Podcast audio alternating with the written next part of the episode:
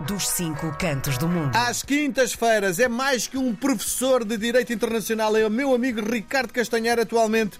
Ele é um- uma das grandes figuras da Sony Music, é vice-presidente para a América Latina e não só, mas ele depois já explica tudo. Uh, mas acima de tudo, perde ou dá-nos um bocadinho do seu tempo para conversar todas as semanas às quintas-feiras por esta hora.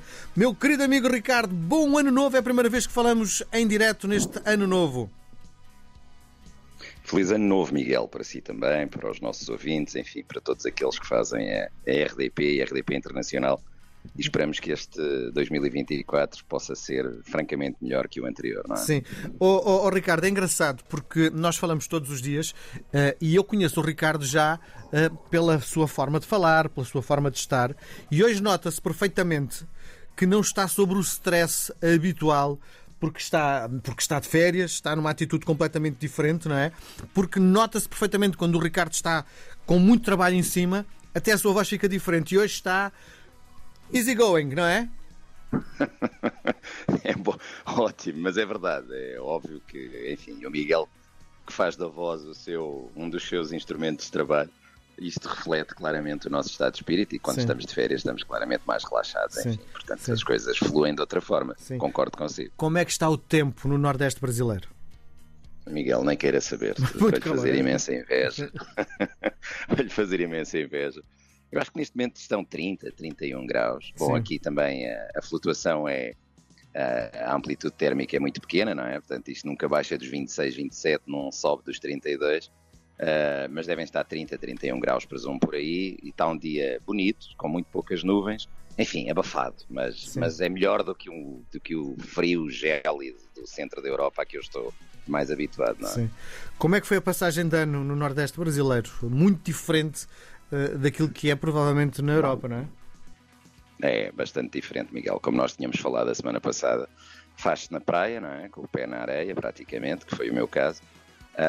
Teve uma particularidade, Miguel. Caiu uma trovoada, caiu uma carga de água absolutamente impressionante. Daquelas tropicais por volta das duas da manhã, portanto, já no primeiro dia de janeiro.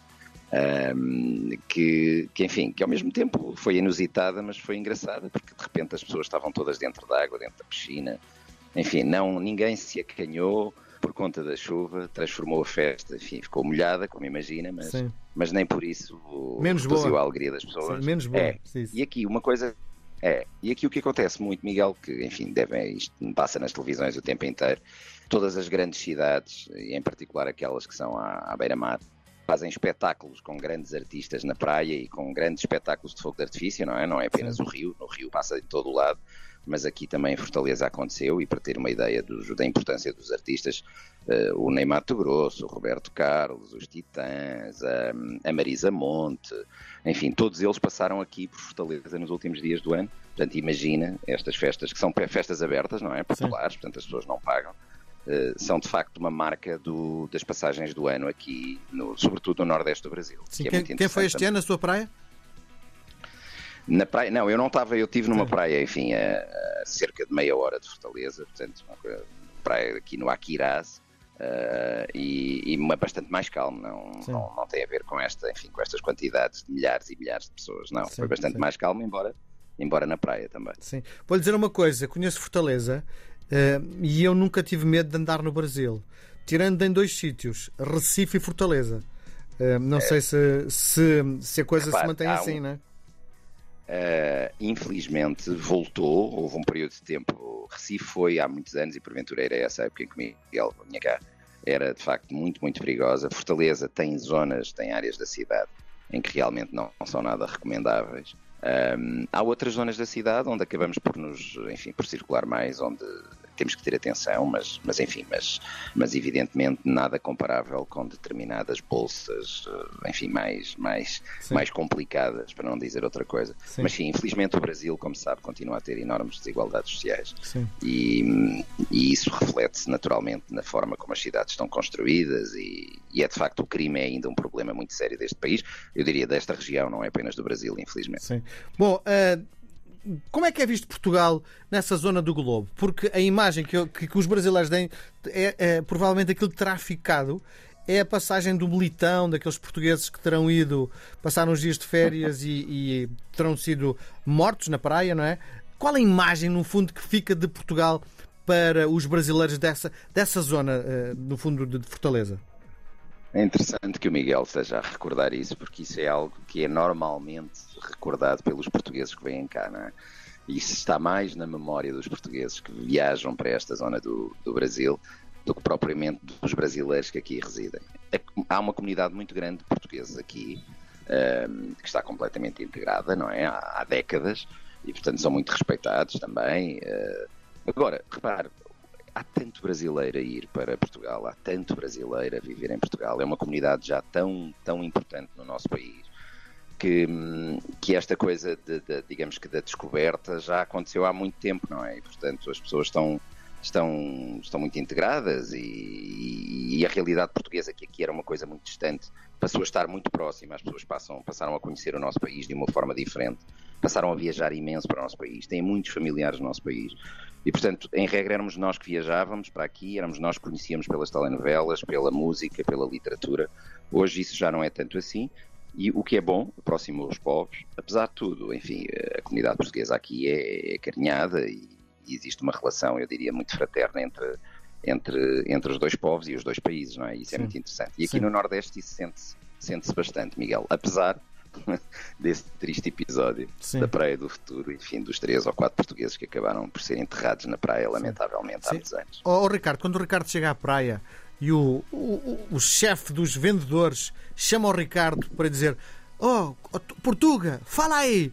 Porque só o facto de o Ricardo falar já é uma novidade e algo que é, de um ponto de vista melódico, muito diferente para o brasileiro. Isso acontece-lhe, porque a mim acontecia é. miúdas vezes só falar, mas falar o quê? Fala qualquer coisa, queremos ouvir-te falar. É, acontece, acontece. Por vezes acontece de uma forma que nós até nem achamos muito simpática, porque quando eles não nos pedem nós falamos, eles por vezes não percebem exatamente que nós estamos a falar português de Portugal. Sim. Acontece também, muitas Sim. vezes acharem que somos, enfim, argentinos, uruguaios, chilenos e que estamos a falar espanhol, o que não é simpático. Mas, mas sobretudo porque nós falamos muito rápido, não é, Miguel? E, e falamos com as vogais fechadas, ao contrário deles, que abrem as vogais, cantam e falam mais pausadamente. E isso faz toda a diferença, portanto, enfim, para quem aqui morou como eu muitos anos, naturalmente adapto-me, não deixo de falar português de Portugal, nem tão pouco altero o meu, o meu. Não, o meu não fala cantado? Mas não, não. Falo como estou a falar consigo. Como falo mais pausadamente. Uh, porque se falar muito rapidamente, como às vezes nós os dois, quando nos entusiasmamos, falamos, eles Sim. perdem completamente o fio à meada. Sem dúvida. Portanto, não... Sem dúvida. Mas não precisamos também de exagerar. Enfim, não, não sou o Ricardo Pereira da, na telenovela, precisa sim, ele sim precisa de ter adaptado para ser entendido, não é? Sim, sim, uh, e é exato. E ele fala muito bem, com grande maestria, como sabe. Bom, antes de falarmos naquilo que o Ricardo uh, está a olhar, no fundo, também com ar atento para o próximo ano, uh, queria-lhe só fazer uma pergunta, porque a notícia vem de ontem. Uh, Bolsonaro faz um vídeo de apoio ao Chega. Isto tem algum significado no Brasil? Terá algum significado em Portugal? Tem significado cá e tem significado aí. Aqui o significado é que os brasileiros passaram a saber que existe uma extrema-direita em Portugal e que, enfim, isso não são boas notícias, como bem imagina, porque este país ainda de alguma forma está dividido ao meio, ainda. Uh, há feridas ainda por sarar e os últimos anos no Brasil foram muito duros e muito penosos por conta do bolsonarismo. E, portanto, acharem que em Portugal se pode, enfim, aproximar de um cenário destes, como imagina, os brasileiros não, não ficam muito contentes. Aí, Aí, sinceramente, eu acho que deve ter sido um pedido eh, do Ventura ao Bolsonaro, porque, como imagina, enfim, Bolsonaro em Portugal não representa coisa nenhuma e não tem, com certeza, um, um ativo eleitoral. Portanto, eu não percebo qual é, o, qual é o interesse. Percebo apenas numa lógica preocupante, que é uma lógica de uma extrema-direita organizada a nível global, como sabe, que passou pelos Estados Unidos com o Trump, passa pelo Brasil com o Bolsonaro, enfim, temos em Espanha, temos na Itália, temos em alguns países e eles estão organizados. E, portanto, esta forma de se apoiarem eh, através das redes sociais, em particular, com estes vídeos e outras mensagens, é um sinal para o mundo e temos que estar muito atentos a isso. Agora, o que é que isso representa, na verdade, sobretudo em Portugal? Sinceramente, enfim, os bolsonaristas que foram para Portugal e foram muitos, eh, não votam aí, portanto, não percebo. Os portugueses eh, vão dizer o quê? Que o Brasil é uma desgraça por conta de, enfim, do quê? Sinceramente, Miguel, custa-me a compreender muito bem o alcance, a não ser esta lógica de comunicação global de uma extrema-direita que se quer mostrar ao mundo como organizada. Portanto, não mais do que isso, diria. Muito bem. Bom, para fecharmos a nossa conversa, sabendo que o Ricardo é uh, alguém que está muito atento a todas as, as, movimentações políticas, vive no fundo no coração da Europa e económica, vive em Bruxelas. Como é que antevê este próximo ano? Vamos poder respirar?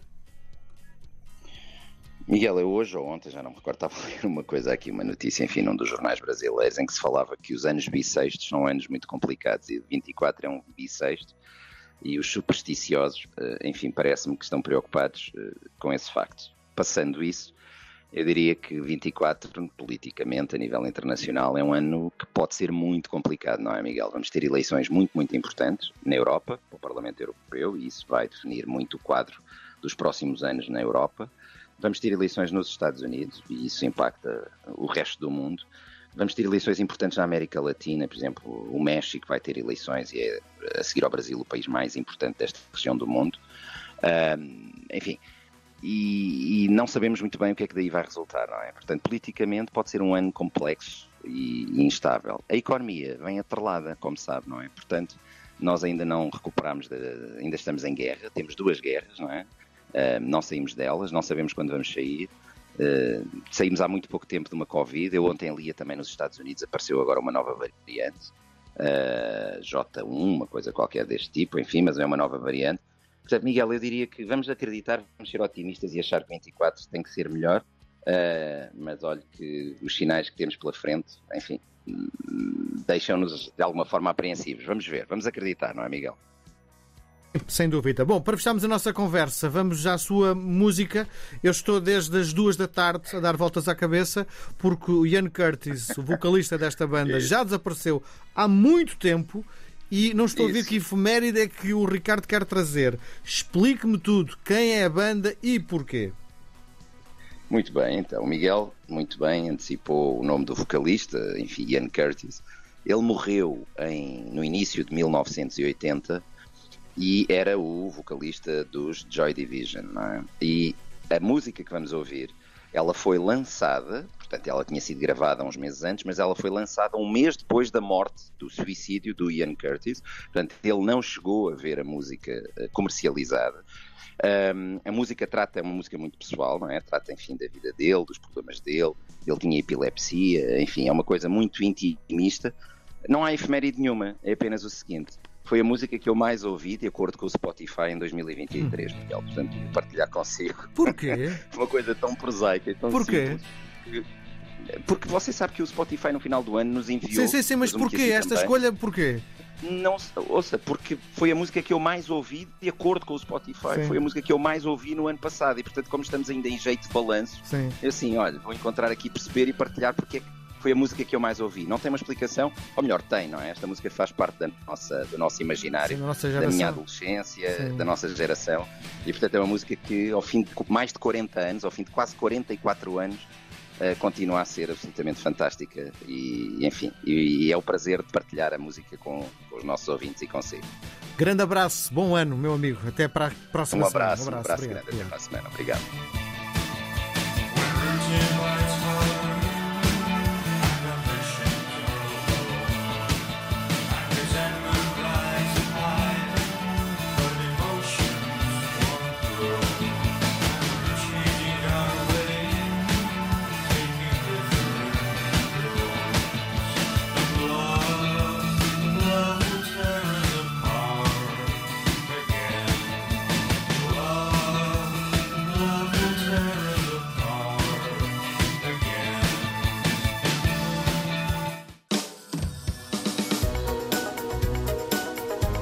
RDP Internacional.